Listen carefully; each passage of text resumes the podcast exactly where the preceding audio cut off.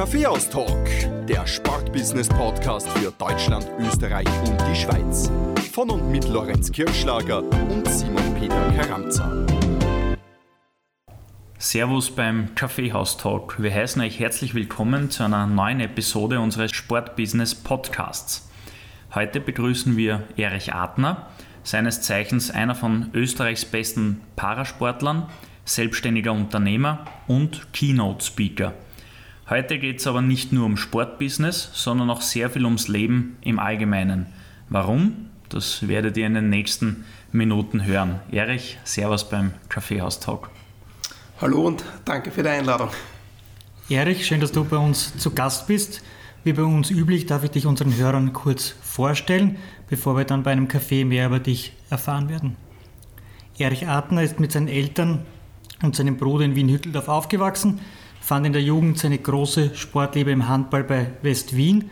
Mit 15 Jahren veränderte sich Erichs Leben dann allerdings schlagartig. Es war der 19.12.1989, der Tag, in dem auch seine anvisierte Handballkarriere zu Ende ging. Eine vermeintliche Grippe entpuppte sich als Waterhouse-Friedrichsen-Syndrom infolge einer bakteriellen Infektion. Seine Überlebenschance lag bei 2%. Glücklicherweise bestätigen Ausnahmen die Regel und Erich überlebte nach einem harten, aber extrem beeindruckenden Kampf gegen seine Erkrankung. Das einzige, unter Anführungszeichen, das Erich für den Rest seines Lebens opfern musste, waren seine beiden Unterschenkel, die seither amputiert sind. Die Schritte zurück ins neue, normale Leben waren beschwerlich, wurden von Erich aber gemeistert und da werden wir dann heute noch viel, viel mehr darüber hören. Erich ist aktuell selbstständig und hat sein Leben auf drei Standbeine gestellt die Versicherungsagentur Erich Adner, seine Tätigkeit als Keynote-Speaker und Seminarorganisator sowie seine Aktivitäten bei diversen Sportprojekten. Und da sind wir dann schon auch drin im Sportbusiness. Parallel zu den beruflichen Entwicklungen hat auch das private Leben nicht Halt gemacht, denn Erich ist stolzer Vater zweier Töchter und höchst erfolgreicher Paratriathlet und Ironman-Finisher. In Klagenfurt erreichte er 2016 nach 11 Stunden und 21 Minuten das Ziel. Es ist übrigens der erste Ironman-Finisher Österreichs, dem das mit zwei Prothesen gelungen ist. Erich, wir freuen uns auf einen spannenden und beispielhaften Kaffeeaustausch. Du hast uns äh, bei der Herfahrt äh, zu dem, zur Podcast-Aufnahme darüber informiert, dass deine Stimme heute sehr angeschlagen ist. Du möchtest aber trotzdem nicht auf den Kaffee verzichten. Welcher darf es denn sein? Ja, nachdem ich, nachdem ich Gott sei Dank nicht singen muss, habe ich gedacht, ich werde das auch mit angeschlagener Stimme schaffen.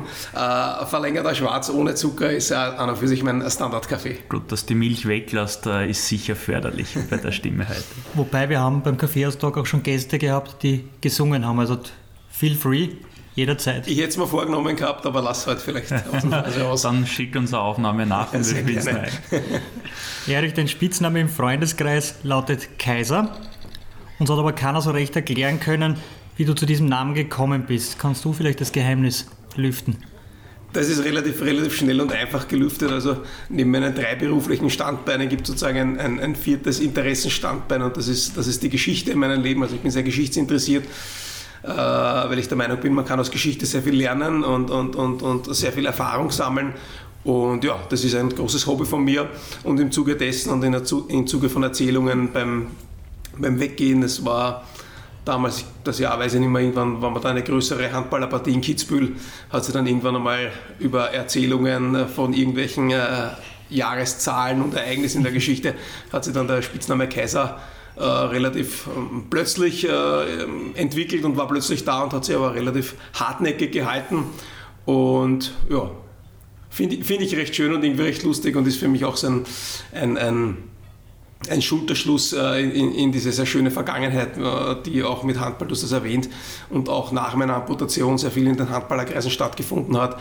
Und nachdem der Spitzname aus diesen Kreisen kommt, äh, ist umso schöner für mich. Vor der Amputation hast du nicht nur Handball gespielt, sondern auch Fußball. Die große Liebe hast du im Handballsport gefunden. Wieso und wie erfolgreich warst du? Nein, ich habe wie, wie, wie, jeder junge Bursche natürlich am naheliegenden Fußballplatz äh, sehr viele Sommertage verbracht. Äh, wollte damals auch über einen Klassenkollegen zum Fußballspielen anfangen, also zum Vereinsfußballspielen beginnen. Äh, da war meine Mutter nicht sehr begeistert. Die hat das irgendwie nicht wollen und die hat äh, aufgrund dessen, dass mein Cousin Handball gespielt hat, äh, irgendwie zum Handballsport tendiert.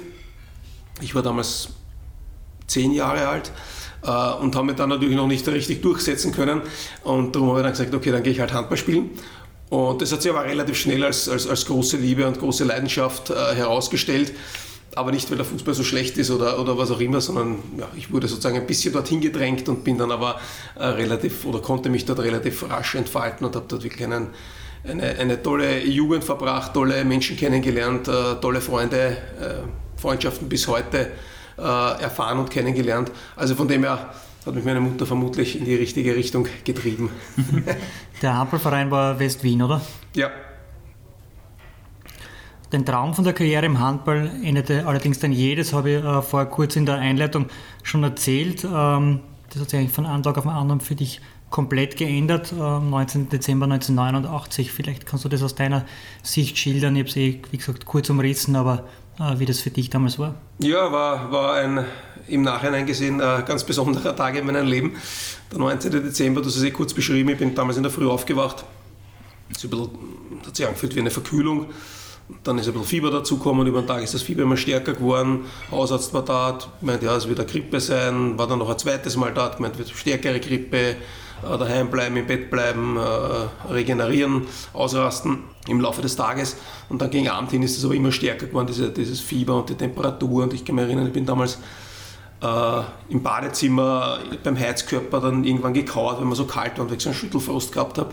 Und irgendwie hat langsam begonnen, oder ja, der Kreislauf hat begonnen äh, auszusetzen in Wirklichkeit, bis dann der Zeitpunkt erreicht war, wo dann äh, Gott sei Dank meine, meine Mutter und die herbeigeholte Nachbarin, die war Krankenschwester, entschieden haben, wir fahren jetzt äh, ins Krankenhaus, weil da hat es irgendwas, das ist äh, nicht, mehr, wie eine Grippe.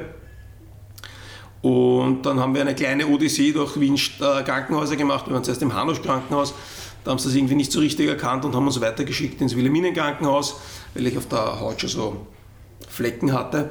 Und die im Hanusch waren halt der Meinung, das, das äh, dürfte irgendwas mit Haut sein und plastische Chirurgie war am Wilhelminen.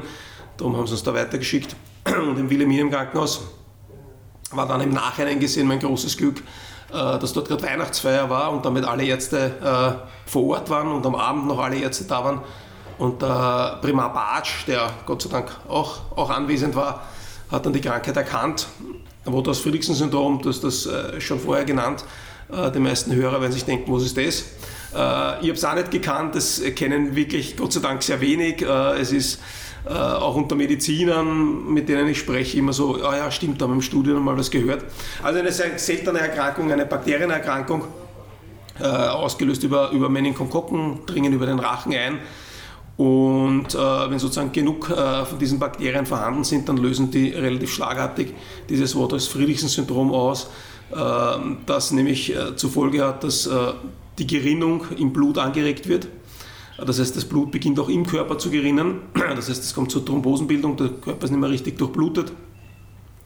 Das passiert bei den äh, Gliedmaßen, die weit vom Herzen entfernt sind, sprich äh, die Unterschenkeln, die dann ja, richtig gehend absterben.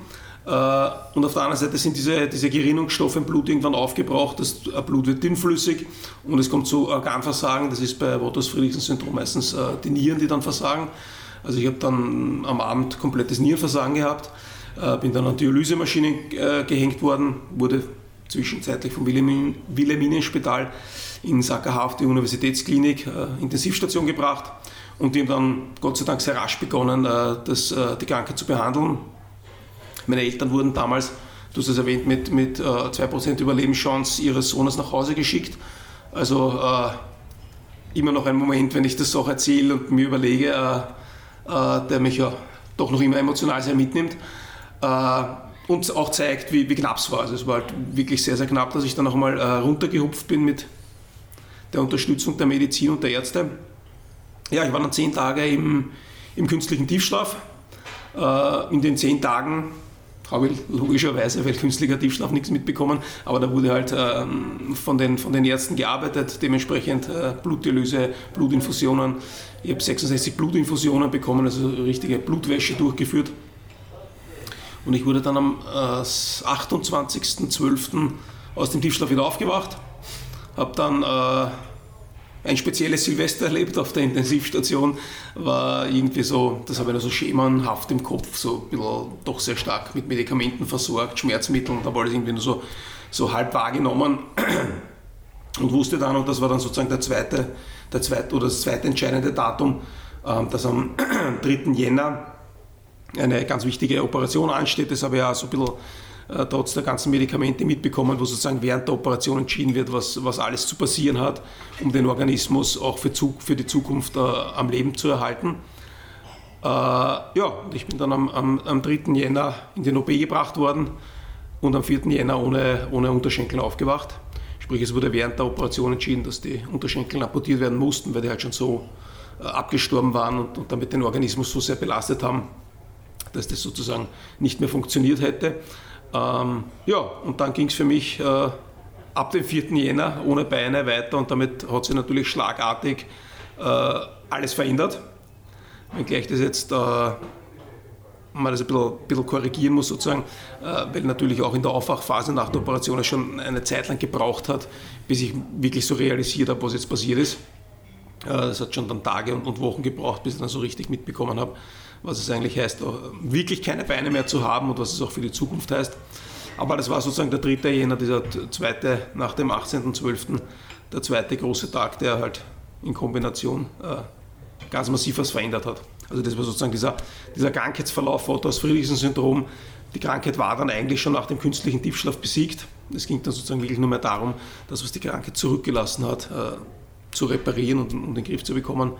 Ich war dann noch, um das sozusagen fertig, fertig zu erzählen, vier Wochen auf der plastischen Chirurgie, wo dann begonnen wurde, äh, die, die Stümpfe, die amputierten Beine zu versorgen mit Hauttransplantationen, damit das alles schön zuwächst und, und sozusagen prothesenfähig wird. Und dann nach der plastischen Chirurgie war ich dann vier Monate am Weißen Hof, Rehabilitation, Kloster Neuburg, ähm, ja, wo es dann darum ging, die ersten Prothesen bekommen, wie geht man mit Stümpfen um, wie lernt man gehen, was ist wichtig zu beachten, wenn man mit Prothesen geht und all diese Dinge, die man dann halt braucht, um sozusagen diesen einigermaßen diesen Weg wieder zurückzufinden in den Alltag. Du hast gesagt, das hat völlig verständlich einige Zeit gebraucht, bis du es wirklich äh, verstanden hast, äh, was das jetzt für dein Leben bedeutet. Wie lange hat es gebraucht? Oder hat es irgendeinen Tag gegeben, wo du dich äh, daran zurückerinnerst und sagst, ja, damals ist es mir wirklich bewusst geworden? Nein, also, also es, hat, es, hat, keinen Tag gegeben, wo es jetzt irgendwie Klick gemacht hat und wo ich gesagt habe, jetzt, jetzt ist, mir, ist mir klar, was da passiert.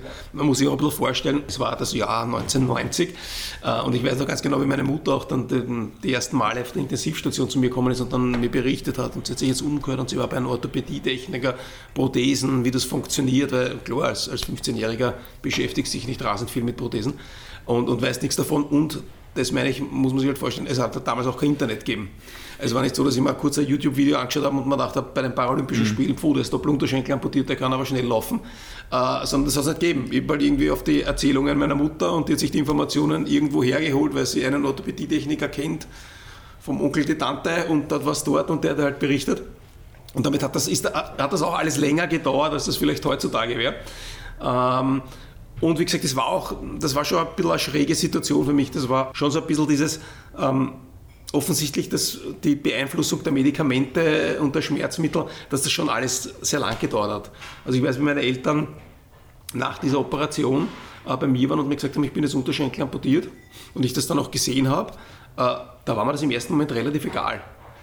Und, und das kann einem logischerweise nicht egal sein, aber da merkt man, da, da war schon noch viel in mir drinnen, was halt die letzten, die letzten Tage und Wochen, Wochen passiert ist, dass dann halt sozusagen auch, auch viel für mich halt äh, emotional verändert hat und, und viele Dinge anders aussehen haben lassen. Das heißt, das hat sich dann halt langsam in eine andere Richtung entwickelt.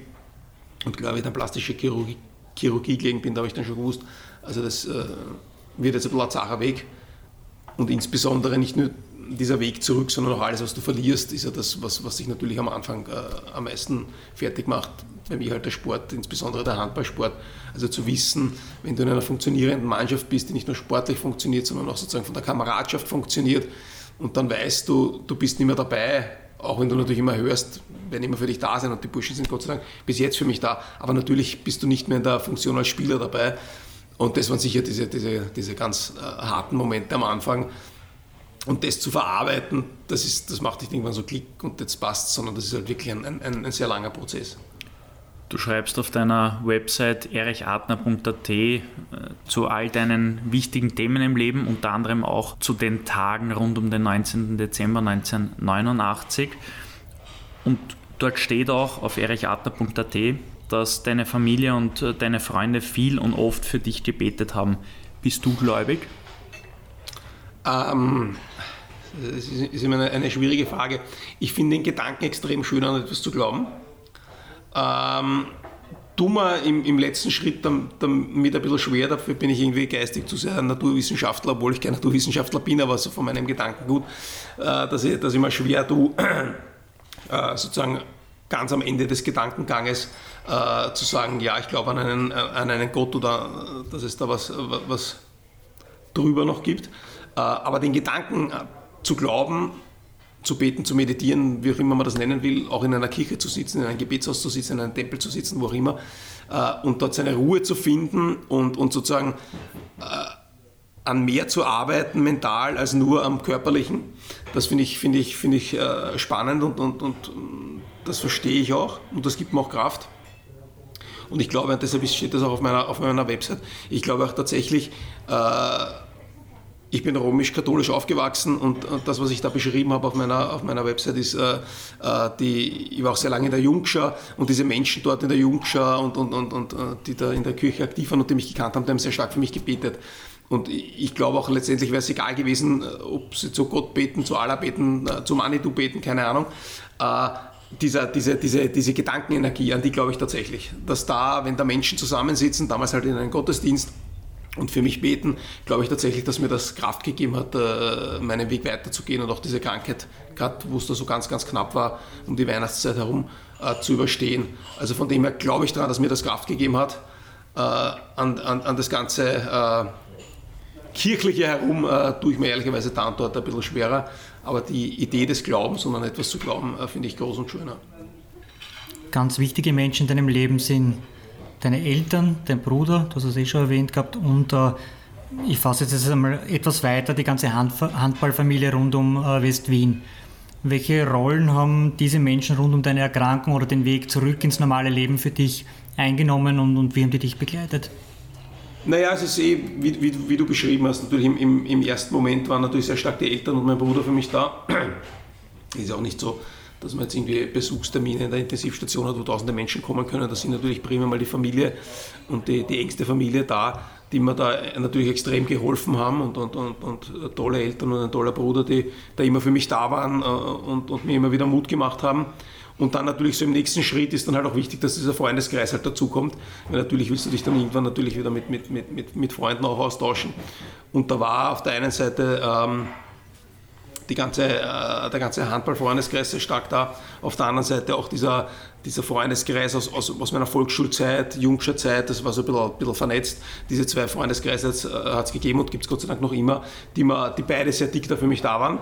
Die Handballer halt mit einer besonderen Dynamik, weil natürlich alles junge Sportler und Erich wurscht und gehen wir und machen wir weiter und Ding und es gibt keine Ranzen und da äh, gehen wir jetzt durch. Und, und diese Dynamik hat mir natürlich schon sehr geholfen, weil ich äh, auch halt immer Sportler war, Sportler bin, äh, ein Sportlerherz habe und diese, diese Handballdynamik war halt ganz speziell wichtig, dass die da war und, und, und, und dass ich da nicht fallen gelassen wurde.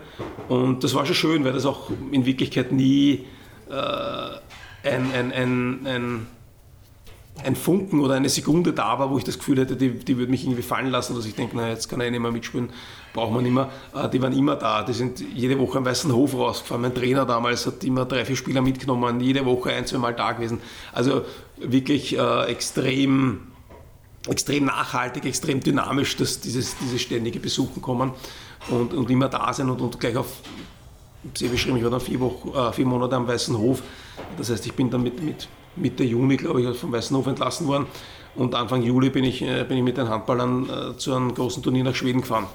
Da haben sie mich mitgenommen, da haben wir im Bus alles rein, dann äh, Krücken, Rollstuhl, für jeden Notfall haben wir alles mitgehabt und wenn wir irgendwo herumgegangen sind am Abend und mir die Füße weh dann, dann hat mich einer Huckepack genommen und hat mich halt tragen.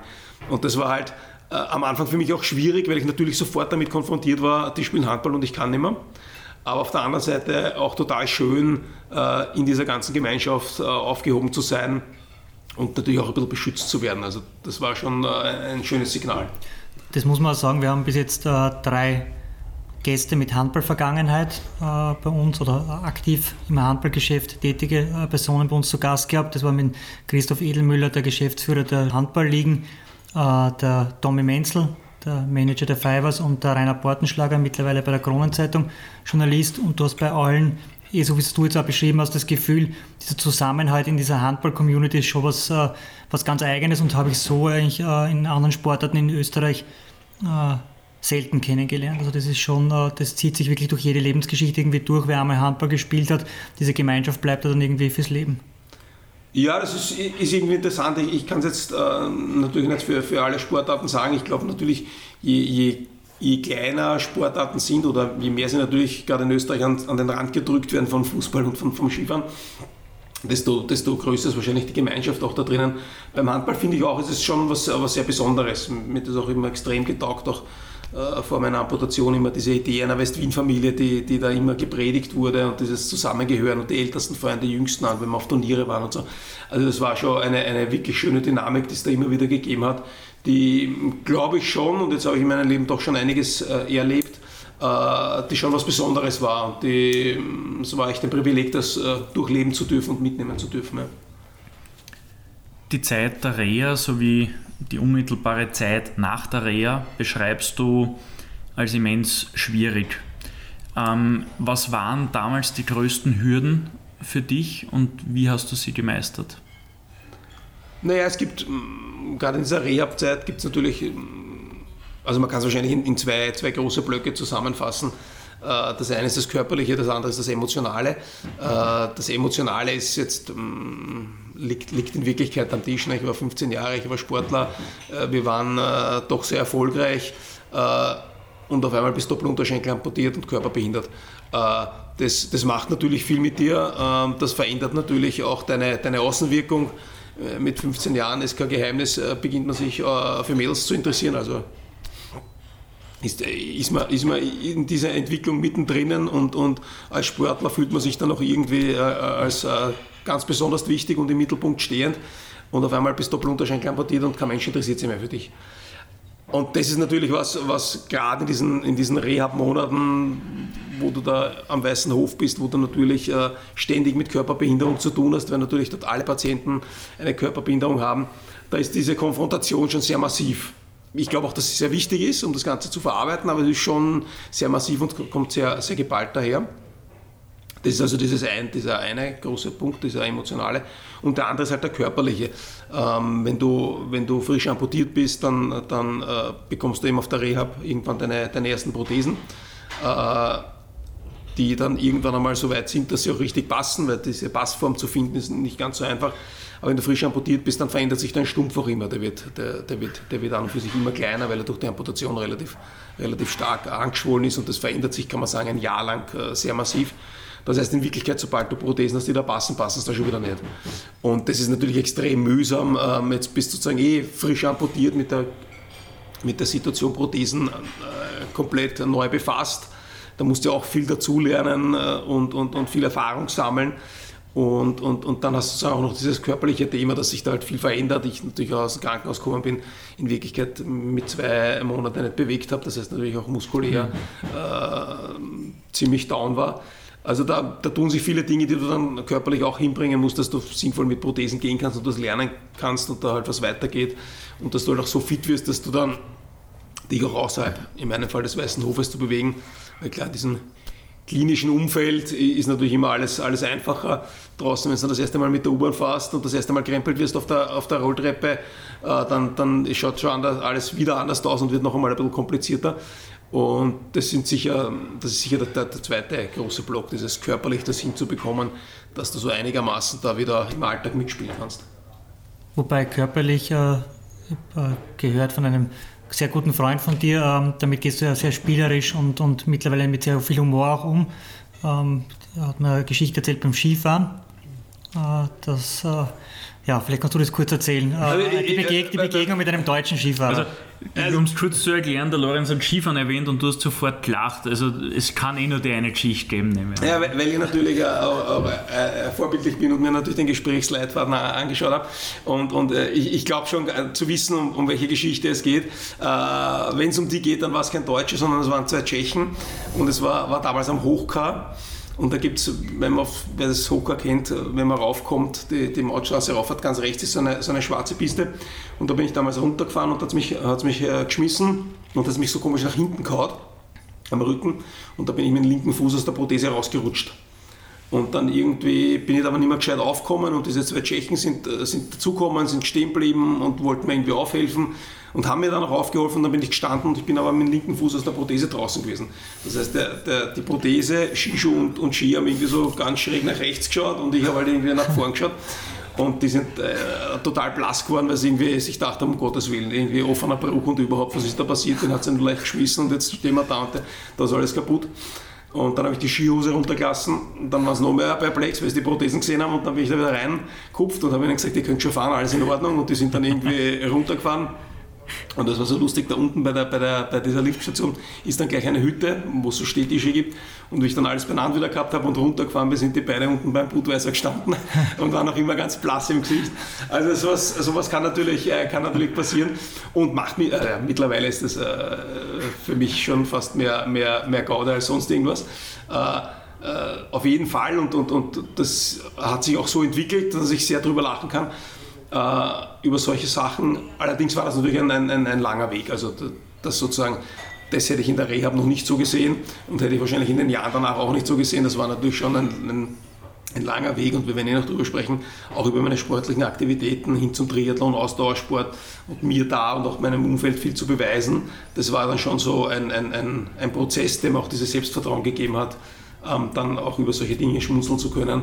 Ähm, war zu Beginn sicher nicht so. Apropos Fortbewegung und Prothesen, du hast äh, diese vermeintliche Hürde zu einer deiner großen Berufungen umgewandelt sozusagen, nämlich äh, indem du einer der besten österreichischen Paraathleten, Parasportler geworden bist. Du hast dich ziemlich reingefuchst in den Sport, also du warst vorher schon Handballer, bist dann aber umgeschwankt in den Skisport und auch in den Triathlon. Aus deinem Umfeld haben wir gehört, dass du aber sehr vorsichtig äh, eingestiegen bist, vieles ausprobiert hast und der Sport dann schlussendlich für dich ein Weg zurück ins Leben war. War das tatsächlich so? Hat da der Sport den Weg zurück ins, äh, ins Leben, das du vorher gekannt hast, äh, geebnet, vereinfacht? Also das war, das war hundertprozentig so, ja. Also äh, zu Beginn muss ich vielleicht sagen, äh, es gibt extrem viele gute Parathleten in Österreich. Das, was ich mache, äh, ist, ist, sehr speziell, diese, diese äh, Ausdauersachen.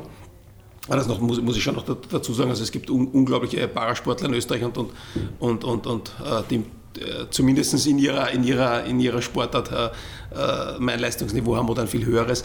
Ähm, das, das noch dazu, oder ist, ist mir wichtig, das, das zu sagen, weil ich äh, das extrem wichtig finde, weil Parasportler äh, unglaubliche Leistungen erbringen und das ja meistens aus einem Amateurstatus heraus und da, was da gearbeitet wird und trainiert wird. Äh, darum ist mir, das, ist mir das schon wichtig, dass es da sehr, sehr viele gibt, die, die sehr professionell und sehr toll arbeiten und ein unglaubliches Talent mitbringen.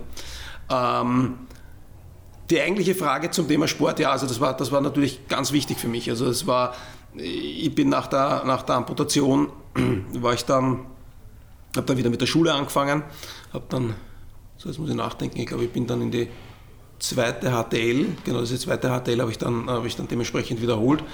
Habe dann zweite, dritte, vierte, fünfte gemacht, also diese, diese vier Jahre nach Schule, habe dann maturiert, Führerschein gemacht und erst danach habe ich eigentlich mit dem Sport wieder angefangen. Auch deshalb, weil ich dann mobil war. Ich habe dann äh, mit Rollstuhlbasketball begonnen, habe dann äh, in Wien eine Zeit lang trainiert und dann am Weißen Hof bei dem äh, Rollstuhlbasketballclub des Weißen Hofes bei den Sitting Pools. Äh, das war natürlich nur möglich, dass ich, weil, ich, weil ich mobil war, weil da musste ich irgendwie hinkommen und den Rollstuhl immer mitnehmen. Äh, und in diesen Jahren dazwischen habe ich aber schon gemerkt, dass mir massiv was fehlt. Und das war halt der Sport, dieses Ausbauen, an seine Grenzen gehen, Erfolge feiern. Äh, das war schon ein wichtiger Punkt, der mir in der Phase gefehlt hat und der dann umso entscheidender war. Und ja, begonnen mit Rollstuhlbasketball bis über, bis, über, bis über die Ausdauersportarten war das schon ganz entscheidend, um für mich wieder ins Leben zurückzufinden. Und wir haben, wir haben zuerst schon darüber geredet, dass ich über gewisse Dinge, die mir passieren, schmunzeln kann. Oder wenn ein anderer einen Scherz über meine Prothesen macht, habe ich, habe ich überhaupt kein Thema damit. Aber das ist mir nur gelungen über den Sport. Und zwar deshalb, weil ich über den Sport einfach Selbstvertrauen aufbauen konnte. Weil der Sport einfach meine große Leidenschaft ist. Da war ich bereit und bin bereit, einfach äh, sehr, sehr viel dafür zu tun. Äh, Leidenschaft schafft Leiden, auch im Training sehr viel Leiden auf mich zu nehmen. Nicht nur sozusagen dieses klassische körperliche Leiden im, im Training, sondern auch, dass das mit den Prothesen passt. Gerade mit den Laufprothesen ist das immer so ein bisschen, ein bisschen schwierig, dass die genau sitzen, äh, richtig angepasst sind. Wenn die nicht passen, dann hat man Druckstellen, dann äh, fangst du zum Bluten an, wenn du laufst, wenn du längere Laufeinheit machst. Also viele Dinge, die du da wirklich überwinden musst, dass du, dass du dorthin kommst, dass du mal einen Marathon laufen kannst.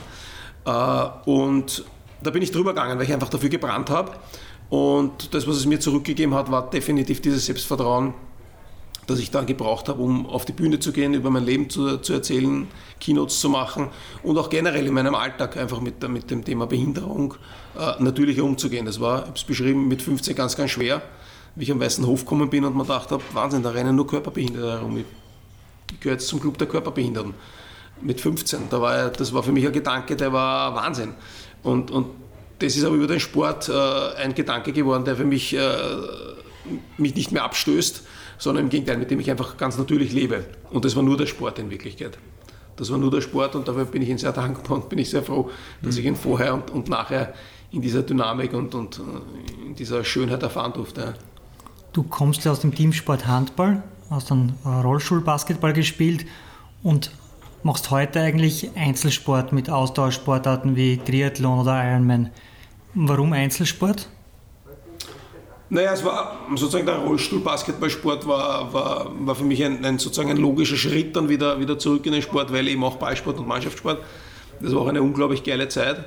Ähm, das, was dann ein bisschen schwieriger wurde, war einfach neben Beruf, äh, neben Familie, Kinder, äh, diese, diese Trainingszeiten einzuhalten. Ich habe damals immer um 17 Uhr am Weißen Hof trainiert, das ist bei mir dann letztendlich nicht mehr vernünftig ausgegangen. Und dann auch einfach dieses, ich habe dann begonnen, Rad zu fahren, aber eine Schulterverletzung gehabt, habe ich dann auch nicht trainieren können beim, beim Rollstuhlbasketball. Und da hat mich dann irgendwann, hat mir der Sport gefangen, dieses, dieses Ausdauer, also immer weiter, immer mehr machen, immer länger trainieren, immer weiter radeln, immer weiter laufen. Das hat mich irgendwann gefesselt und hat mir einfach getaugt. Und ja, ist kein Mannschaftssport, aber hat halt seine anderen ganz spannenden Facetten eben dieses an Grenzen gehen, äh, diese Grenzen austesten, auch irgendwann einmal zu lernen, im Kopf stark sein zu müssen, weil es halt Momente gibt bei, weiß nicht, bei einem Ironman, wo es körperlich ja auch mühsam ist, aber in Wirklichkeit entscheidet sich dann nur mit dem Kopf, ob du es weitermachst oder nicht. Und das sind spannende Momente, die hat man halt ganz ausgeprägt im Ausdauersport und die mich sehr gereizt und reizen mich noch immer. Welche der drei Triathlon-Disziplinen Schwimmen, Radfahren und Laufen war am schwierigsten neu zu erlernen? Naja, es war sicher. Ähm, also ganz interessant grundsätzlich. Jetzt würde ich einmal sagen, das Laufen, weil das war schon für mich mit diesen Carbonfedern ähm, schon was ganz Spezielles und was Neues. Äh, das Interessante daran war aber tatsächlich, ich kann mich erinnern, wie ich diese, diese, diese Lauffedern äh, bekommen habe und dann das erste Mal ähm, mit diesen Prothesen gegangen bin. Äh, bei meinem Orthopädietechniker, da gibt es einen, hat jeder Orthopädietechniker, da gibt es meistens einen langen Gang. Das ist ein Onkel von der Tante, ne? Onkel von der Tante, mittlerweile, mittlerweile nicht mehr, äh, aber, aber, aber äh, da gibt es einen langen Gehgang, wo man halt äh, dann mit den Prothesen halt geht und der Orthopädietechniker schaut halt zu, passt alles, äh, kippt man irgendwie nach einer Seite, muss man irgendwas umstellen, mein Vorfuß, was auch immer. Und äh, ich habe diese, diese Lauffedern bekommen und bin dann das erste Mal dort durch diesen Gang gegangen und umgedreht und bin dann zurück so leicht getrabt. Und das war tatsächlich ein spannender Moment für mich, weil äh, das, war, das war im Jahr 2005 und ich bin im Jahr 90 amputiert worden. Das heißt, ich bin 15 Jahre nicht gelaufen. Und, und dann trabe ich so und mache so die ersten schnelleren Schritte und, und das war sofort wieder da. Also das war, war für mich schon ein sehr interessanter Moment, dass zu erleben, sozusagen, dass das auch total abgespeichert ist, diese, diese Laufbewegung. Also das war, war toll, aber natürlich in der, in, in der ausgeprägten äh, äh, Auslegung dann, ähm, wenn, man, wenn man auf der Straße läuft, wenn man langläuft, wenn man mal über Wiese läuft, über Kopfsteinpflaster läuft, muss man, muss man da schon natürlich viel trainieren und viel üben, äh, weil diese Laufwände halt extrem instabil sind. Die sind fürs Laufen gemacht, aber nicht fürs Stehen oder nicht fürs Gehen. Das heißt, die muss immer in dynamischer Bewegung halten. Das heißt, alles, was Unebenheiten sind, ist, ist schwierig. Also das muss man schon ordentlich trainieren und machen. Das war vermutlich schon das Schwierigste. Wenngleich, ja, ich war, war jetzt auch kein, kein großer Schwimmer oder wirklich gar kein Schwimmer, das musste ich auch lernen und, und also von dem her waren schon alle Disziplinen eine, eine Challenge. Aber das Laufen war sicher so ein bisschen das, was herausgeragt ist, was besonders neu gelernt werden musste, im Sinne von eben ausbalanciert agieren. Also ich hätte ja persönlich aufs Schwimmen getippt, weil ja gerade beim Triathlon da ziemlicher Schulterkampf immer ähm, herrscht im Wasser. Wie empfindest du das? Also da bist du ja wirklich im direkten Körperkontakt teilweise mit den Konkurrenten. Ja, also das, das, äh, dort, wo es noch Massenstart gibt, das hat sich ja mittlerweile auch ein bisschen, bisschen, geändert, aber dort, wo es noch Massenstart gibt, dann ist es meistens bis zur ersten Boje, äh, ist man im direkten Kontakt da kommt mir vielleicht die Vergangenheit aus dem Handballsport entgegen, äh, dass ich den direkten Kontakt kenne. Nein, das ist schon manchmal, manchmal mühsam, aber es ist für alle mühsam und das, ich glaube, am Ende des Tages will niemand jemanden anderen was Böses, aber es kommt dann, gibt es halt immer Eingestellt, da kommt es halt zusammen und jeder will halt irgendwie, gerade bei der ersten Boje, wo noch jeder Kraft hat, keine mhm. Sekunde verlieren, weil er irgendwie eine persönliche Bestzeit haben will oder was auch immer und da kann es halt manchmal krachen. Äh, das gehört dazu und äh, ist manchmal mühsam. Am Ende des Tages kostet es einen Schmunzeln, weil es halt irgendwie dazugehört. Hast du beim Schwimmen auch Prothesen oder ist es da dann ohne?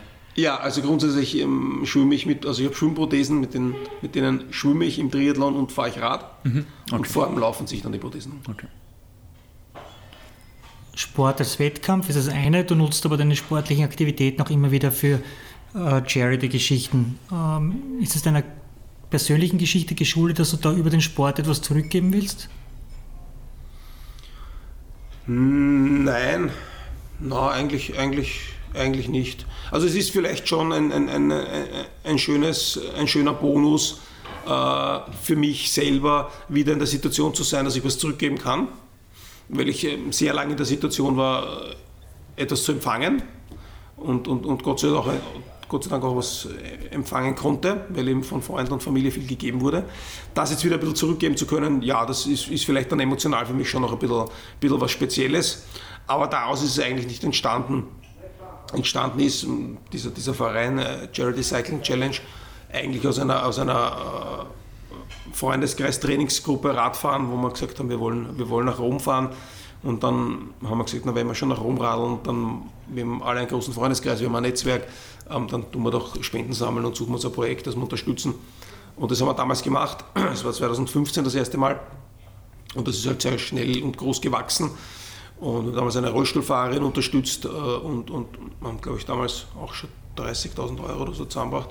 Also doch für einen Schnellschuss eigentlich einen schönen Betrag.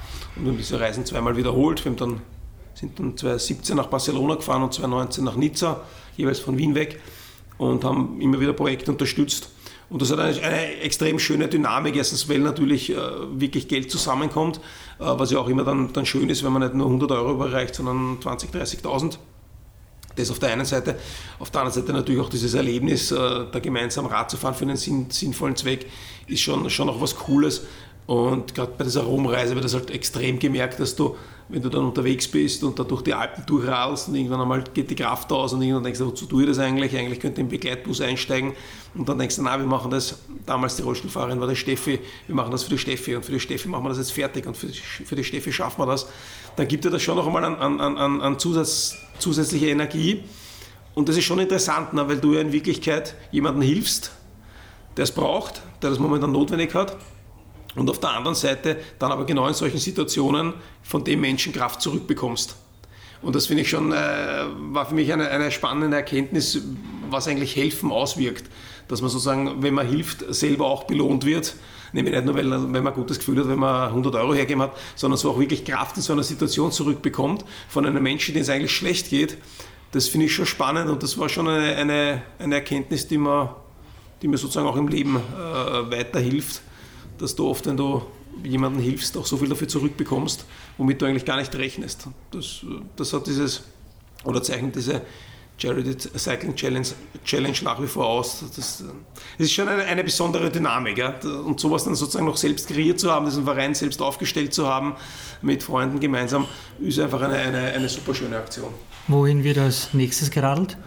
Naja, wir wollten heuer wollten wir von, von Nizza nach, nach Bilbao fahren, so nach dem Motto, wir fahren weiter.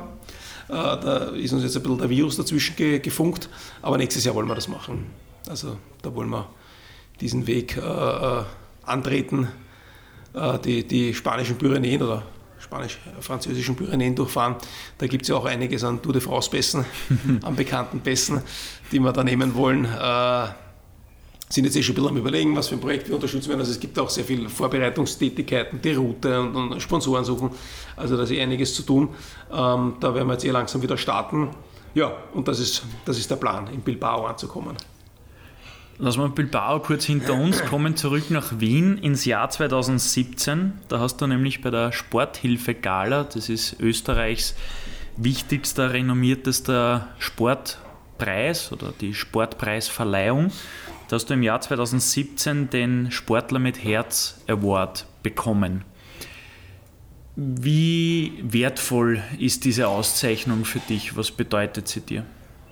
Ja, das war schon ein, ein, ein, ein ziemlich, ziemlich, äh, eine ziemlich coole Sache damals. Also es waren sowohl direkt bei der, bei der Veranstaltung und der Preisverleihung äh, den Preis entgegennehmen zu dürfen, war schon ein, ein, ein toller und großer Moment. Äh, ist ja wie gesagt eine, eine, eine, eine große Preisverleihung, ähm, live am, am OF1, glaube ich, in der Primetime. Also man weiß schon, wenn man auf die Bühne geht, dass ein paar Menschen zuschauen. Äh, das hat man nicht so jeden Tag, von dem her ist man natürlich schon schon aufgeregt. Also das ist diese eine Facette äh, der Aufregung, die man dort hat und, und, und dann auch diese, diese weiß nicht, 20, 30 Sekunden, die man dort hat und dann möchte man doch irgendwas was Sinnvolles mhm. von sich geben. Gerade im Zuge dessen, weil ich als Sportler mit Herz geehrt wurde, eben auch für diese Charity-Aktivität und da möchte man natürlich schon auch über diesen Charity-Faktor das eine oder andere sagen. Also das war schon ein sehr spannender und schöner Moment. Auf der anderen Seite war es besonders, weil es halt eine Publikumswahl war und ja, ich mich da durchgesetzt habe mit, mit viel Kurbeln und, und, und, und, und viel äh, Werbung machen über Social Media und, und da halt probieren, was man halt so im, im, Rahmen, im eigenen Rahmen schafft, da an, an, an Menschen zu aktivieren, dass sie für einen voten. Äh, und dass das aufgegangen ist und so war, war sehr schön und war eine, eine, eine extrem lässige Belohnung für das Getane.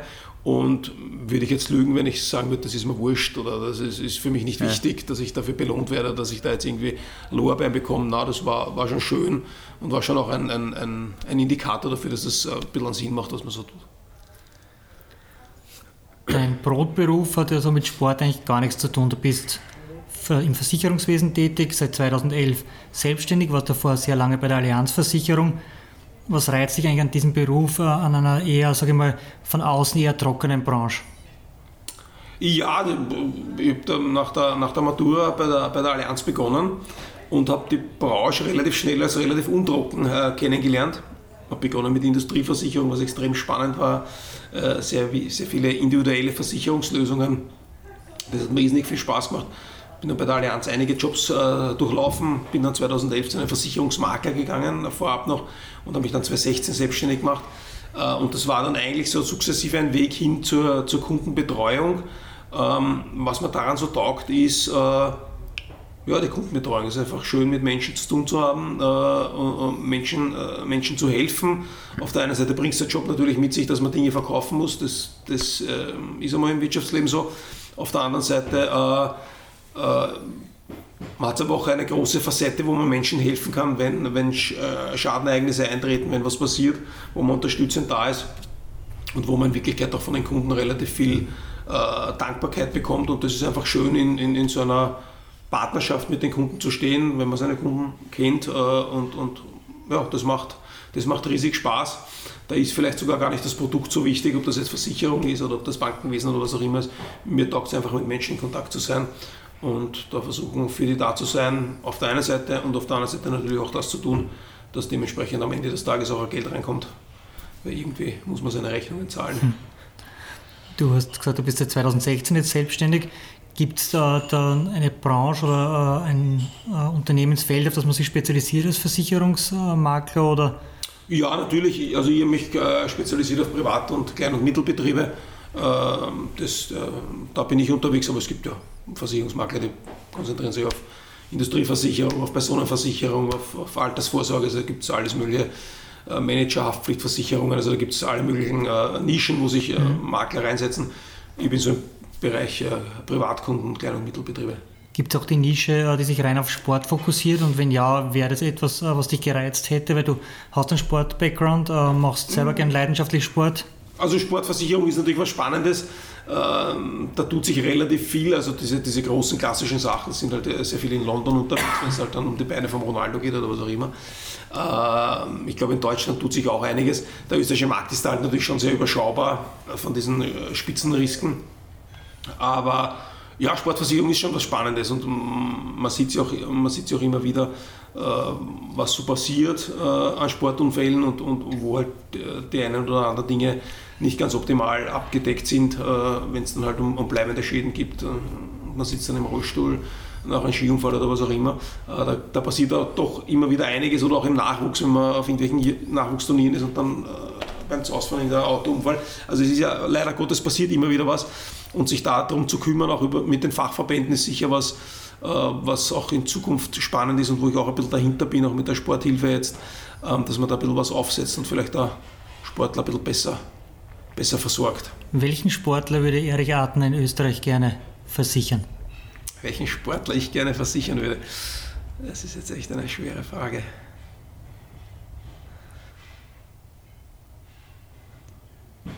Nein, da kann ich das, glaube ich, kann ich da jetzt gar nicht so spontan eine, eine, eine, eine Antwort geben.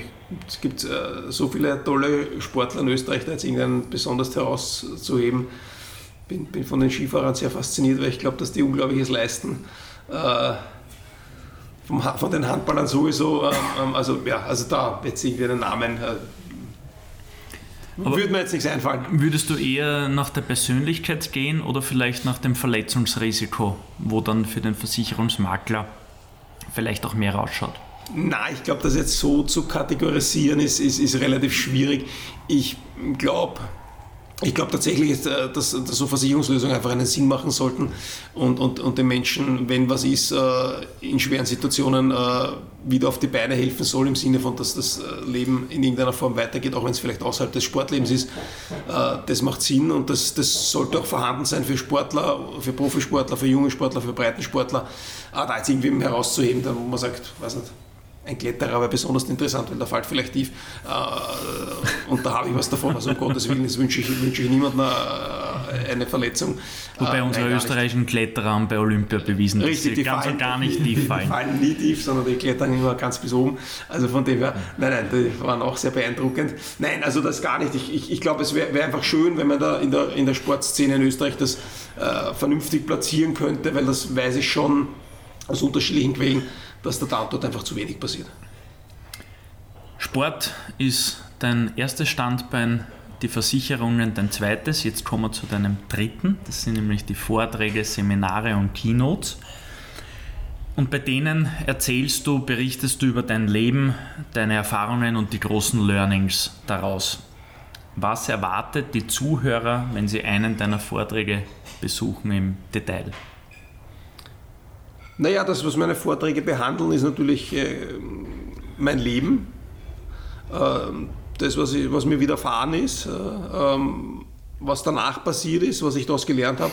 Ja, es ist ein, im Prinzip ein Streifzug durch mein Leben, wo ich berichte, was für Erfahrungen ich gemacht habe, positiv, negativ, äh, was für Abenteuer, was für Learnings da waren äh, nach der Amputation und wie mir diese Dinge geholfen haben, auch wieder, wieder in, in nicht in mein Leben zurückzufinden, sondern in Wirklichkeit auch in, in, mein, in, in ein neues Leben äh, zu finden.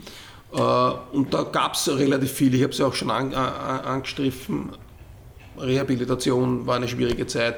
Es war ähm, die Schulzeit schwierig, nicht nur, weil es lerntechnisch schwierig war, sondern natürlich auch diese Phase mit der U-Bahn immer in die Schule zu kommen. Da waren viele Dinge, die ganz schwierig waren. Und am Ende des Tages ist irgendwann ein Ironman gestanden. Den, den ersten habe ich 2014 in Klagenfurt gefinisht und dazwischen äh, liegen aber irgendwie 24 Jahre. Äh, und das ist auch ein langer Zeitraum. Und ich traue mich sozusagen sagen, und damit endet auch mein, meine, meine Keynote immer mit der, mit der Finishline 2014 in Klagenfurt. Äh, das war für mich so ein ganz entscheidender Moment, wo es wirklich Äh, dann, wir haben es schon einmal gehabt, du hast mich gefragt, ob es einmal so Klick gemacht hat, wo ich mhm. dann irgendwie gewusst habe, jetzt bin ich amputiert. Äh, die Finishline in Klagenfurt war definitiv ein Klickmoment, wo ich mir dann dachte, okay, jetzt, jetzt stehe ich wirklich drüber. Und, und das war aber doch ein, ein, ein, langer, steiniger Weg mit vielen schönen Dingen und mit vielen Dingen, die, die schmerzhaft waren. Und, und über das erzähle ich. Und in Wirklichkeit bette ich das sehr stark ein in diesen Themenbereich der Veränderung. Ein bisschen so Change Management, Veränderung, Herausforderung. Und ich denke, für uns jeden ist das, das Leben ist einfach Veränderung.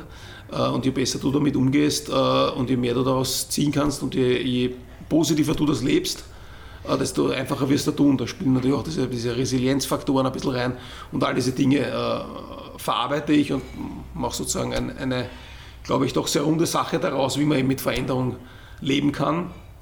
Ja, bin da sehr viel gebucht bei Unternehmen. Unternehmen unterliegen auch zumeist einem Veränderungsprozess äh, und, und dann erzähle ich immer out of the box mein Leben und im Optimalfall wird es dann von dem, der mich, der mich bucht, sozusagen dann auch genutzt, um dann in den, an den Folgetagen seines Workshops, seines Seminars halt auch immer wieder darauf zu reflektieren, hat das der Erich Hartner gemacht, hat er das gesehen, Akzeptanz, äh, Verantwortung übernehmen, Visionen haben, äh, Leidenschaft und dann baut, baut das dann in seine dementsprechenden Arbeitsgruppen oder was auch immer er dann in seinen Seminaren tut, baut das dementsprechend ein.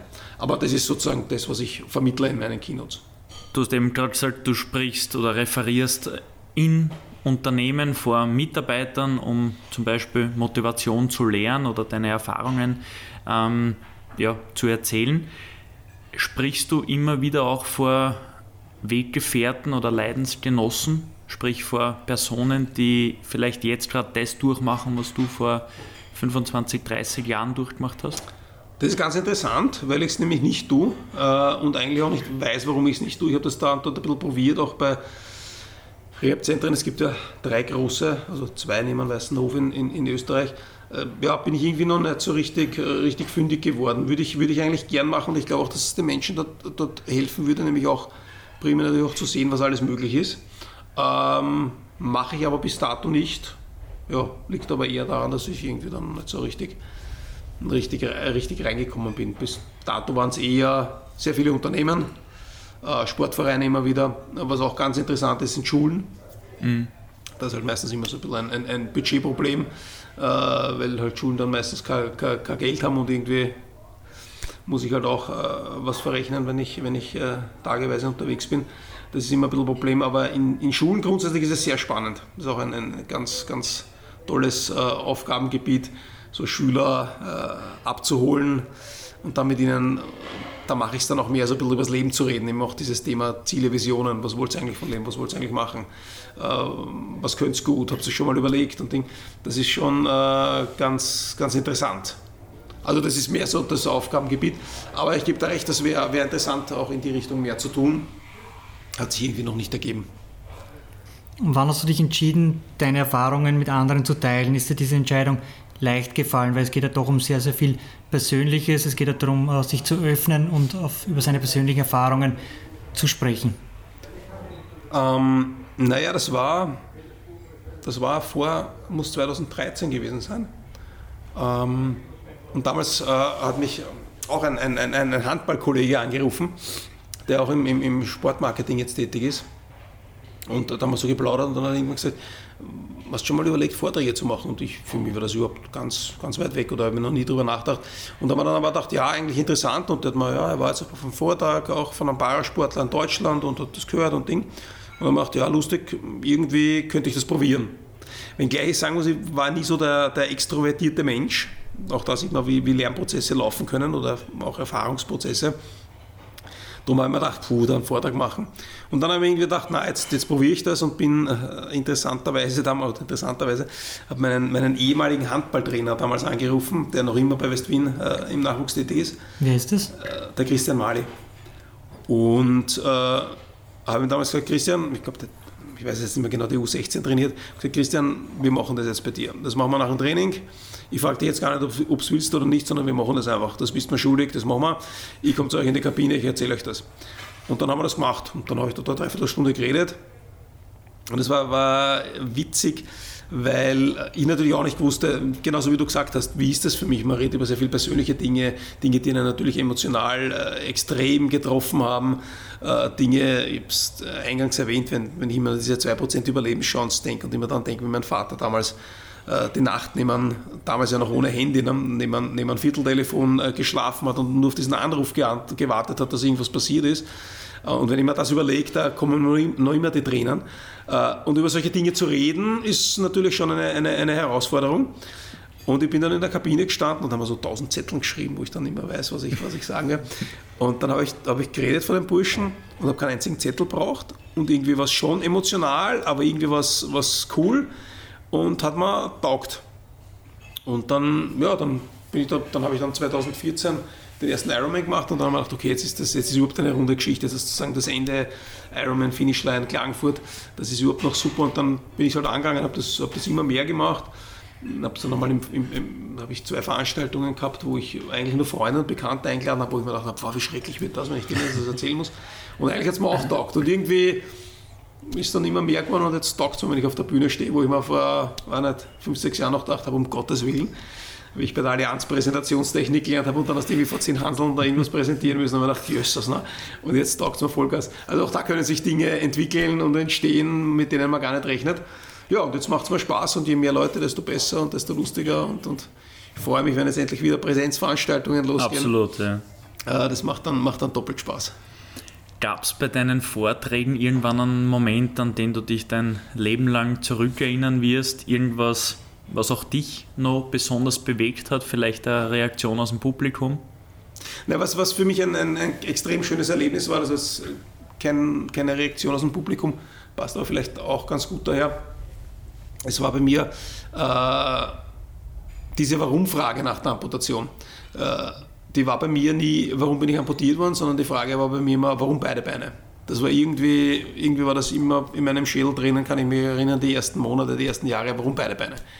Da habe ich mir gedacht, lieber Gott, hätte nicht ein Bein gereicht. Wenn du mal sagen willst, sie sollen immer Handball spielen, dann ein Bein hätte doch gereicht. Das hätte vieles einfacher gemacht. Ein gesundes Bein, ein amputiertes Bein, tust du in vielen Dingen leichter. Äh, aber nein, es waren beide Beine. Und das habe ich irgendwie nicht verstehen wollen und nicht verstehen können. Und ich weiß, es war zeitlich weiß ich es nicht mehr genau, vor drei, vier Jahren. Äh, und da habe ich einen Vortrag gehabt äh, und, und bin hinter oder neben der Bühne gestanden und der, der Einladende hat, äh, hat erzählt, hat mich vorgestellt. Und, und ich gehe auf die Bühne und gehe diese fünf, sechs Stufen rauf auf die Bühne, ähm, Applaus und, und ich gehe rauf und in, in, der, in der Sekunde denke ich mir, siehst Erich, das ist der Grund, warum es beide Beine sein müssen. Damit du das machst, damit du da auf der Bühne stehen kannst, damit du da den Menschen von einer Geschichte erzählen kannst. Weil mit einem Bein zum Ironman kann jeder, aber ohne Beine zum Ironman, das ist schon eine, spezielle Geschichte. Und das war, das war tatsächlich äh, sozusagen am Beginn eines Vortrages für mich ein schönes Erlebnis, das für mich schon noch einen, einen auch wenn es nur eine Sekunde war oder ein Sekundenbruchteil, für mich einen großen Kreis geschlossen hat. Und da sieht man auch, wie wichtig das ist, auch, auch finde ich halt immer wieder neue Dinge zu machen und zu probieren, weil sonst hätte sich der Kreis für, für mich vielleicht tatsächlich nie geschlossen. Das war für mich wirklich eine ganz große Erkenntnis, jetzt zu sagen, ich weiß, warum es beide Beine sein haben müssen, weil genau deshalb, und die Vorträge mache ich auch deshalb so gern und da komme ich jetzt ein bisschen auf das, auf das ähm, wie das Publikum reagiert, weil ich schon das Gefühl habe, dass ich Menschen damit inspirieren kann, dass ich Menschen mitgeben kann, mit, äh, was mitgeben kann, dass ich ähm, Menschen aus vielleicht schwierigen Situationen rausholen kann und in Wirklichkeit auch so ein bisschen wie bei der CCC, äh, äh, was zurückgeben kann. Und das ist für mich äh, schon extrem schön, weil, weil, weil äh, ähm, ich halt sehr, sehr lang darauf angewiesen habe, dass ich Hilfe angewiesen war, dass ich Hilfe erfahre und jetzt was zurückgeben zu können, ist, ist schön. Und da bekommst du natürlich nach so, nach so Vorträgen äh, immer wieder tolle Reaktionen und, und, und, und schöne Rückmeldungen und, und auch ja, Rückmeldungen von Menschen, die halt einen Bruder haben, der ein Bein verloren hat, dem es momentan nicht so gut geht und die mir dann sagen, ich werde eine Geschichte erzählen, dem hilft das sicher weiter oder mir ist letztes Jahr schlecht gegangen und das hilft mir jetzt und jetzt gehe ich auch wieder an und jetzt gehe ich wieder laufen. Bis eben hin zu dem, dass man vielleicht wieder Sport betreibt, was mir als, als Sportler besonders am Herzen liegt, dass wenn ich allein bin, motiviert, dass er sagt, heute Abend gehe ich fünf Kilometer laufen, weil das war jetzt einfach eine geile Geschichte, dann freut es mich auch schon. Also von dem her, äh, Reaktionen bekommst du da schon viele, viele coole und gute und, und, und das ist schon, durchaus auch als Vortragender. Also sprich für mich extrem, extrem fein. Du trägst in Unternehmen vor, äh, vor Schulklassen haben wir gehört, auch vor, in, in Sportvereinen. Kann ich als Privatperson, als Einzelperson auch äh, mir einen Vortrag von dir anhören? Aber was ich bis dato auch wenig mache, ist äh, Vorträge, also wo man, also einen Vortrag sozusagen organisieren, wo man, wo man was ein Eintritt zahlt oder Sponsor zahlt, also man kann hingehen, mache ich eigentlich bis dato nicht.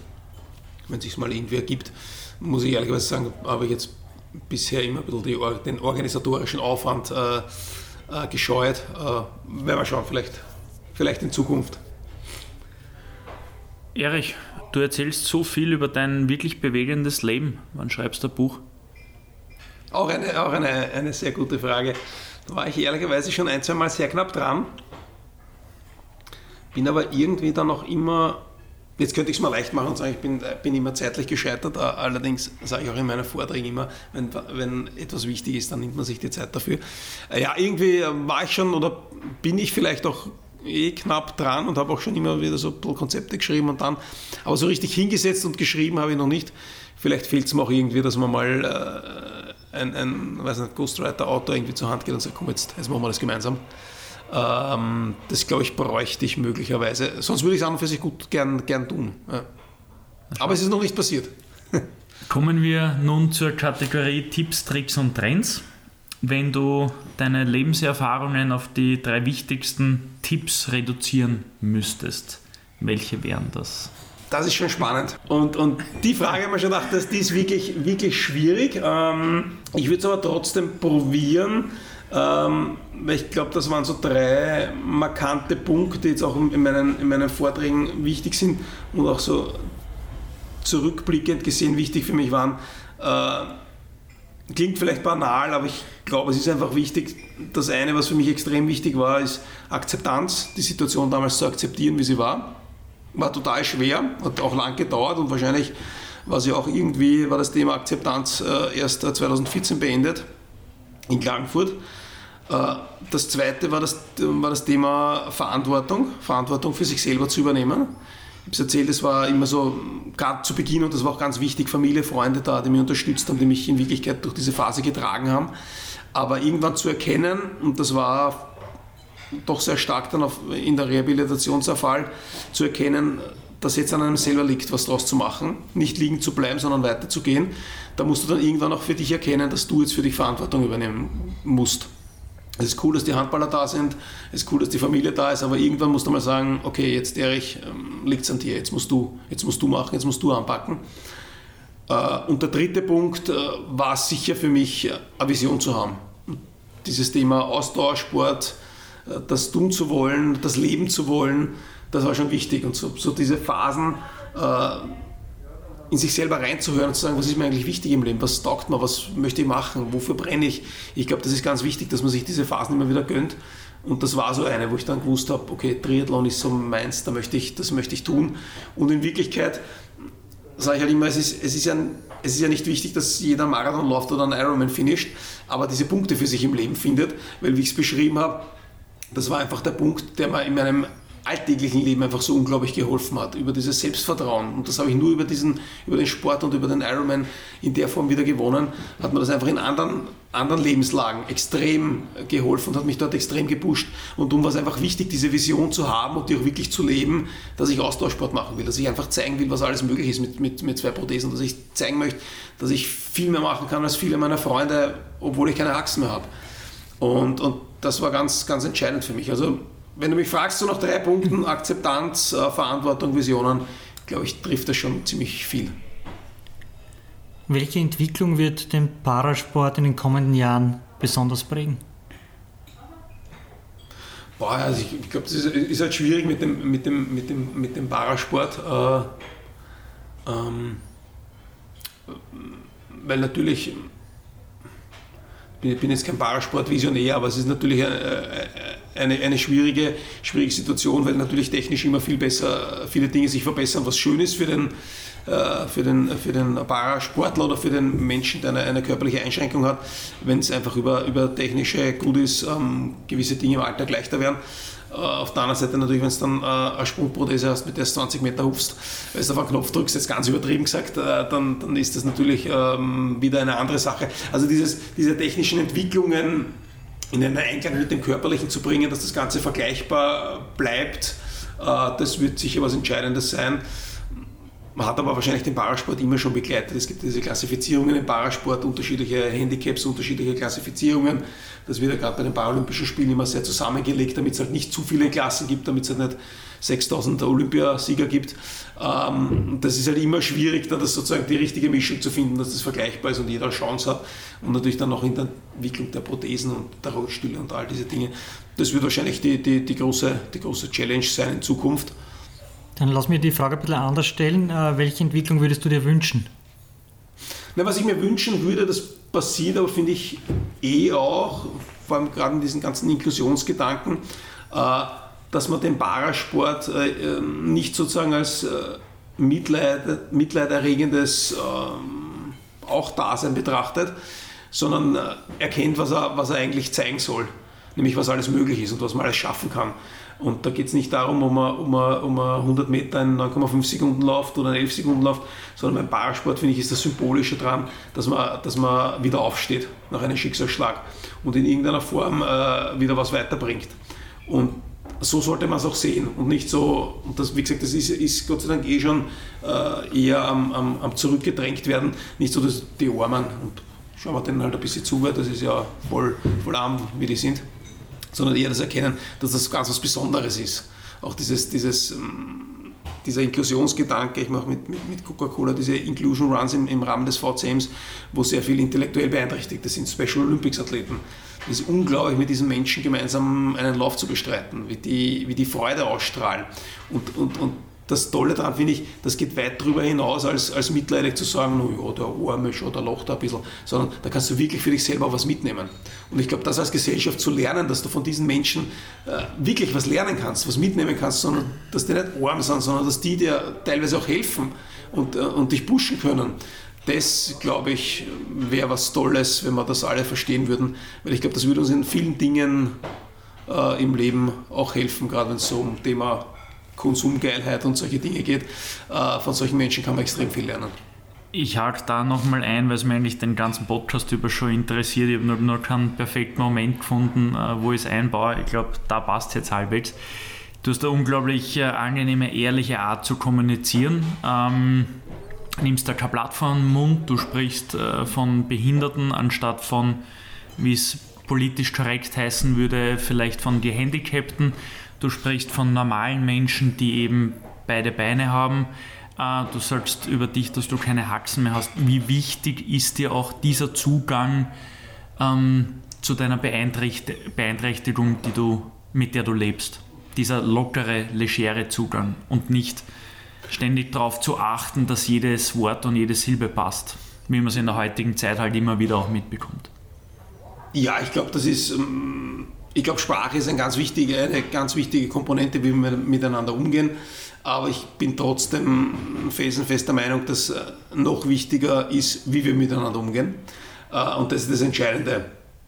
Und gerade wenn es um, um, um, das Thema Körperbehinderung geht und beeinträchtigt und, und gehandicapt, dann, dann, dann, dann geht es da sehr stark darum, einfach als vollwertig gesehen zu werden und nicht mitleidig betrachtet zu werden. Und das muss man leben. Und, und, und das ist, glaube ich, das Entscheidende. Und ob du dann Rollifahrer zu ihm sagst oder Rollstuhlfahrer sagst oder Körperbehinderter sagst oder Beeinträchtigter, ja, äh, angestandenen Rollstuhlfahrer wird es so wurscht sein wie nur irgendwas.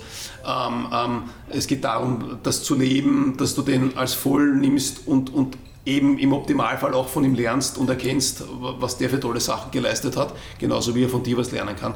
Ich glaube, das ist das Entscheidende. Also für mich geht da noch immer das Tun vors Wort, aber natürlich, das Wort ist auch nicht ganz unwichtig. Abgesehen davon, jeden Menschen vollwertig zu sehen. Abschließend noch zur Kategorie Tipps, Tricks und Trends.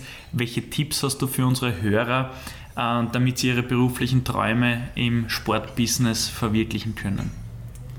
Also mein Tipp bei, meinen, bei meinen Keynotes ist, ist, ist äh, zumindest äh, der, ähm, ohne mich da jetzt wirtschaftlich in das Business des Einzelnen einmischen zu wollen, äh, das ist, ist der Tipp, der relativ einfach ist, äh, wenn man den Kopf zu voll hat, am Abend laufen gehen. Äh, das ist irgendwie was, was, was, was mir immer so extrem hilft, äh, rauszukommen, an der frischen Luft zu sein, äh, durch die Natur im Optimalfall, oder was heißt im Optimalfall, zu laufen, was halt oft das Einfachste ist, äh, und da ein bisschen den Kopf klar zu kriegen. Das hilft immens. Oder man geht halt spazieren, wie auch immer. Aber raus an die frische Luft, sich ein bisschen bewegen, das hilft, glaube ich, in jedem Business äh, bei den größten Problemen äh, extrem gut. Kommen wir zur Kategorie Rück- und Ausblicke. Erich, wenn du auf deine Sport-Business-Laufbahn zurückblickst, welche Personen haben dich da am meisten geprägt? Naja, ich glaube schon äh, aus der Handballzeit sicher mein Nachwuchstrainer, der Christian Mali, den ich schon erwähnt habe, das war schon eine sehr prägende Persönlichkeit mit allen Kanten, die er hatte, aber sehr, sehr, äh, sehr prägend. Äh, natürlich die ganze, das ganze Mannschaftskonstrukt mit, Konstrukt mit, den, mit den Spielern, wie gesagt, habe ich schon jetzt öfter erwähnt, mit denen ich großteils bis heute befreundet bin. Das hat mich sicher, sicher auch geprägt. Ähm, was dann natürlich immer dazu kommt, äh, das ist mir nur immer wichtig, das, das darf man nicht überschwappen lassen.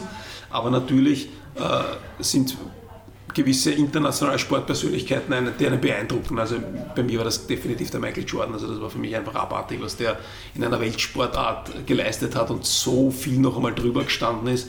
Das war schon toll zu sehen. Das, das hat mich sicher im Rahmen von Sport auch, auch beeinflusst. Äh, aber ich glaube, das ist immer wichtig, das auch in, ins richtige Rampenlicht äh, zu rücken und nicht zu sagen, ich möchte wie der Messi werden, ähm, sondern äh, das, das einfach diese, diese Komponenten zu sehen, die man, die, man, die man daraus ziehen kann. Also ich glaube, das, das waren so die, die einprägendsten Dinge. Ja, es kommen dann, noch, es kommen dann so viele Sachen auch noch dazu, zum Triathlon selber. Äh, Tom Walek, äh, Ö3-Mikroman, äh, Sandkastenfreund von mir, hat mich in Wirklichkeit mit, mit sehr vielen Erzählungen auch sehr zum, zum Triathlon gebracht, mit sehr euphorischen Erzählungen. War definitiv auch eine wichtige Person für mich auf dem Weg bis halt ja, Lauftrainingskollegen, Radtrainingskollegen, die mich da halt so begleitet haben. Also da gibt es schon viele. Ich glaube, das ist auch immer wichtig, sich nicht so an, an einer, einer Lichtgestalt irgendwie aufzuhängen und die irgendwie nachzumachen oder so, sondern einfach viele Dinge zu sehen und versuchen, da gute Komponenten herauszuziehen zum langfristigen Erfolg äh, gehört immer auch das äh, Wegstecken von Rückschlägen. Das ist, diese Frage ist natürlich in deinem Fall heute und dann ganz an anderen Licht noch einmal. Ähm, gibt es Entscheidungen oder gibt es trotzdem Entscheidungen, die du heute so nicht mehr treffen würdest? Oder gibt es Entscheidungen, die du vielleicht zu einem anderen Zeitpunkt, früher oder später, so treffen würdest? Ja, also was ich im Nachhinein sagen muss, ist, ich, ich habe mir sicher äh, zu lang damit Zeit gelassen, wieder mit Sport zu beginnen. Ich würde mir das jetzt in keiner Weise irgendwie vorwerfen, weil das halt damals ähm, alles ein bisschen schwierig war, aber, aber trotz alledem, ich bin da doch relativ lang, war ich so ein bisschen auf der Suche und habe sicher nicht, zu, nicht intensiv genug gesucht, da wieder in den Sport Fuß zu fassen. Das hätte mir wahrscheinlich schon früher sehr geholfen. Also das würde ich, würde ich vermutlich rückblickend, rückblickend ändern, sozusagen dieser diesen Schub, den mir Sport gegeben hat, den würde ich vielleicht ein bisschen in meiner Lebensgeschichte nach vorne rücken. Gibt es irgendeine Entscheidung, auf die du besonders stolz bist? Ja, schon dieses, dieses, dieses Thema, so banal, dass es klingt, das an einen Wettkampf aufzuhängen, aber es war für mich halt äh, was Wichtiges, äh, sich über diesen Ironman drüber zu wagen. Das war schon eine, eine, eine, eine, eine Reise mit ungewissem Ausgang und eine lange Reise. Das war in Wirklichkeit schon drei Jahre sehr intensive Vorbereitung und ich habe nie gewusst, wie das ausgeht und ob das überhaupt funktionieren kann. Und sich da drüber zu wagen, äh, da bin ich schon stolz, dass ich mich da auf den Weg gemacht habe. Wir kommen zur letzten Kategorie des Kaffeehaus Talk, der Wordrap. Der scheint definitiv nirgends auf in einem Gesprächsleitfaden. Schau mal, wie spontan du bist. Äh, schnelle, knackige Antworten. Ich starte rein. Triathlon oder Ironman? Triathlon. Warum? Ja, relativ einfach. Triathlon ist der Sport, Ironman ist eine Marke, die sehr gute Veranstaltungen machen, aber Triathlon ist der Sport und der taugt mir. Rollstuhl Basketball oder Rollstuhl Handball? Rollstuhl Basketball. Eskarabit oder West-Wien? West-Wien. Bleiben wir trotzdem beim Rapid als ehemaliger Allianz-Mitarbeiter. Allianzstadion oder Weststadion? Ja, jetzt muss ich knackige Antwort geben. Da bleibe ich natürlich meinem Partner treu, Allianzstadion. Sportbusiness-Profi. Ja, so ist es. Noch einmal eine persönliche Triathlon-Bestzeit erreichen oder lieber in einer anderen Sportart die eigenen Grenzen ausloten? Das ist fast, fast zweiteres in einer anderen Sportart, Grenzen auszuloten. In welcher? Ich habe jetzt recht, relativ viel Radmarathons gemacht, also relativ viel, aber Radmarathons gemacht, das ist auch sehr spannend, sozusagen nur in einer Disziplin ans Limit zu gehen. Das, das könnte was sein. Ultraläufe sind ein bisschen schwer, weil es dann irgendwann mit den Prothesen doch auch an Grenzen kommt, was halt Druckstellen betrifft. Aber solche Dinge würden mich schon sehr reizen, gerade solche Ultra-Dinge zu machen. Als Österreicher muss die Frage erlaubt sein, wie schaut es mit Wintersport aus? Ja, äh, Wintersport macht mir irrsinnig Spaß und das Skifahren geht auch wirklich mit zwei Prothesen äh, wirklich, wirklich super gut. Ähm, ich bin noch eine Zeit lang dann im Wiener Kader gefahren und dann einmal bei den Staatsmeisterschaften. Muss man aber am Ende des Tages auch äh, wie bei den Nicht-Gehandicapten sagen, als Wiener bist halt irgendwann Zweiter, ähm, weil die Wege zu Trainingshängen halt doch wesentlich weiter sind. Kaiser oder Erich Adner? Da bin ich fast bodenständig und bleibe beim Erich Adner. Kaffee oder Tee? Kaffee. Erich, vielen Dank äh, für den spannenden Talk. Wieder mal auch bei Episode 27 ganz neue Erfahrungen für uns. Äh, wir kennen dich jetzt schon ein paar Jahre, aber ähm, so mal eine Stunde und mehr im Detail darüber zu plaudern, ist auch für uns was sehr Besonderes. Vielen Dank für deine Zeit und äh, bleib uns treu. Wir bleiben es dir auch. Mache ich sicher. Danke für die Einladung. War wirklich ein schönes und spannendes Gespräch. Danke. Schön, dass du da warst. Kaffeehaus-Talk, der Sportbusiness-Podcast für Deutschland, Österreich und die Schweiz. Von und mit Lorenz Kirschlager und Simon Peter Karamza.